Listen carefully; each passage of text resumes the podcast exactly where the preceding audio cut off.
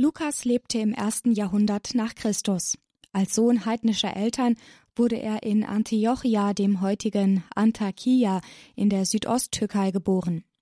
Als Beruf wählte der literarisch gebildete Mann den des Arztes, wie uns das vierte Kapitel des Kolosserbriefes bestätigt. Wie er zum Christentum kam, ist nicht authentisch überliefert. Davor war er Heide und einziger Nichtjude unter den neutestamentlichen Schriftstellern. Diese Tatsache wird noch Bedeutung erlangen, wenn wir die spezifische Botschaft seines Evangeliums berücksichtigen.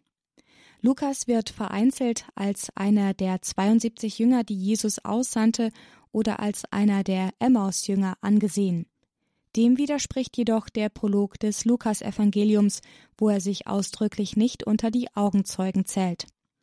Im Jahre 51 begegnete er dem Apostel Paulus, den er auf seinen Missionsreisen nach Mazedonien und Griechenland begleitete, was wir aus der von Lukas verfassten Apostelgeschichte erfahren. Auffallend ist jedoch, dass die spezifische Theologie des Paulus in die lukanischen Schriften nicht explizit Eingang gefunden hat. 17 Jahre lang soll er Paulus ein treuer Begleiter gewesen sein. Mit Paulus den Lukas sehr verehrte, war er in Philippi und in Jerusalem. Schließlich folgte Lukas dem Apostel nach Rom, als dieser verhaftet wurde. Nach Paulus Tod in Rom begab sich Lukas nach Griechenland. Dort hat er als Bote des Glaubens gewirkt. In Achaia auf dem griechischen Peloponnes soll Lukas auch sein Evangelium und die Apostelgeschichte verfasst haben. Bestimmten Quellen zufolge verstarb er dort mit 89 Jahren. Andere Quellen und Legenden lassen Lukas aber auch einen Märtyrertod erleiden, so bei Gregor von Nazianz. Demnach wurde er an einem Olivenbaum gekreuzigt. Hieronymus berichtet, dass er mit 84 Jahren in Bithynien in der heutigen Türkei sein Leben friedlich vollendet habe. Unter den vier Evangelisten zählt man Lukas zu den sogenannten Synoptikern. Das Wort Synoptiker entstammt dem griechischen Wort Synopsis, was so viel bedeutet wie zusammenschauen oder gemeinsam schauen. Deswegen nennt man die drei Evangelisten Markus, Matthäus und Lukas so. Sie beschreiben und deuten das Leben und die Lehre Jesu aus einer vergleichbaren Optik. Dargestellt wird Lukas oft mit Evangelienbuch und Stier, dem Symbol des Evangelisten. Dieses Bild kennt man aus vielen Kirchen. Der Stier galt als edelstes Opfertier im Jerusalemer Tempel. Mit einem Opfer, nämlich mit dem Opfer des Zacharias im Tempel, beginnt auch das Lukasevangelium. Aber nicht nur deswegen wird Lukas mit einem Stier dargestellt. Sein Evangelium weist uns auch besonders deutlich auf den Opfertod Jesu am Kreuz hin. Dieses hat Lukas in den Jahren vor seinem Tod geschrieben. Als erstes Evangelium berücksichtigt es die verzögerte Wiederkehr Christi, die sogenannte Parosieverzögerung. Es warnt vor denen, die sagen, das Ende sei nahe, wenn es in rein zeitlichem Sinn verstanden wird.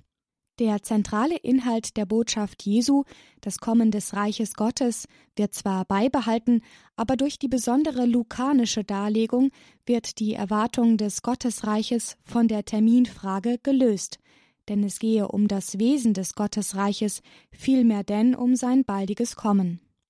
Das Thema Gerechtigkeit ist folglich für Lukas ein wichtiges Anliegen.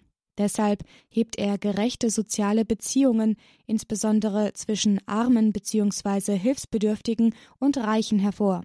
Dabei denken wir etwa an das sechzehnte Kapitel, nämlich die Geschichte vom reichen Manne und dem armen Lazarus oder an das Gleichnis vom barmherzigen Samariter. Weitere wichtige Themen, die darin immer wieder auftauchen, sind die Umkehr und das Bemühen um die Integration der Sünder und Geächteten der Gesellschaft.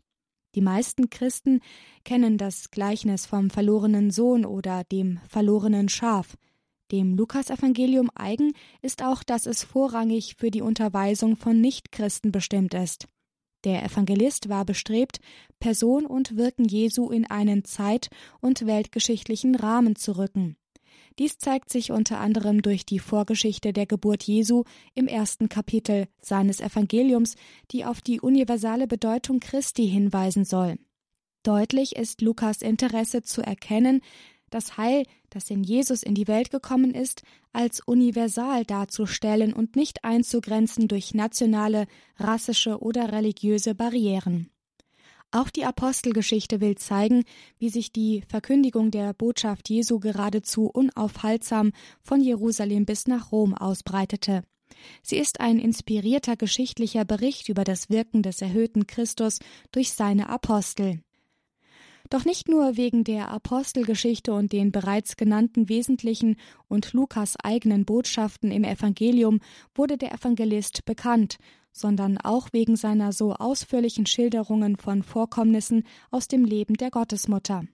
Damit ist nicht nur der marianische Gesang und Lobpreis Marias gemeint, das so viel zitierte Magnificat, das zum Stundengebet der Kirche gehört. In keinem anderen Evangelium werden derartig viele Nachrichten aus dem Leben Marias geschildert. Im Mittelalter wurde Lukas deswegen auch als Kaplan der Mutter Gottes bezeichnet. Nicht zuletzt sah man in ihm wegen seines malerischen Talentes den Maler des ersten Marienbildes. Es wird ihm sogar die Urheberschaft der Ikone der Mutter Gottes aus Jasna Gora zugeschrieben, die als Nationalheiligtum in Polen verehrt wird und heute noch in der südpolnischen Stadt Częstochowa zu sehen ist. Nach einer Überlieferung soll es vom Evangelisten Lukas auf einem Brett des Tisches gemalt worden sein, an dem die heilige Familie betete und speiste.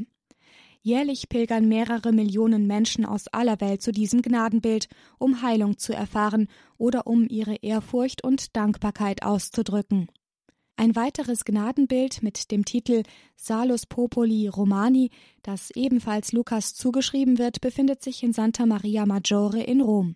Seit dem Mittelalter bestehen Zünfte der Maler, die unter dem Namen Lukas-Gilden bekannt sind, da sie sich Lukas als Patron erwählt haben.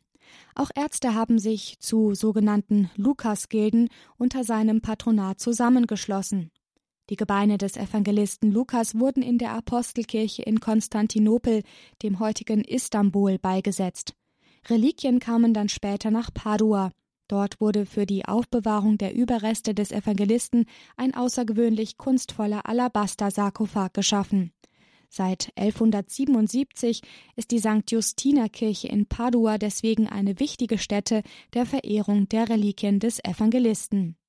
In früheren Jahrhunderten gab es um die Person des heiligen Lukas auch zahlreiche volkstümliche Bräuche. Unter anderem ließ man das Vieh Zettel mit Segenssprüchen schlucken, die am Lukastag geweiht worden waren. Damit wollten die Bauern Seuchen und Unglück von den Tieren fernhalten. Für die Bauern ist der Lukastag noch heute der Beginn der Rübenernte. Lukaszettel wurden auch unheilbar Kranken und Frauen bei schwerer Geburt gegeben.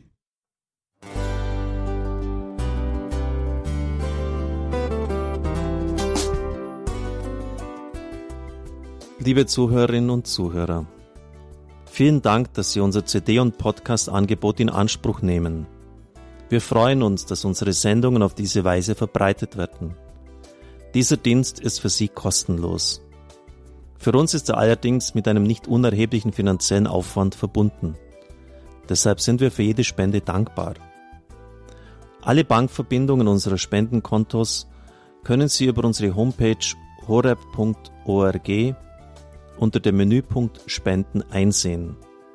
Dort besteht auch die Möglichkeit, online zu spenden natürlich nach den neuesten Sicherheitsstandards. Sie können diese Informationen auch bei unserem Hörerservice unter der Telefonnummer 08328 921 110 erfragen. Ich wiederhole die Rufnummer 08328 921 110. Vergelt's Gott für Ihre Unterstützung. Ihr Pfarrer Kocher.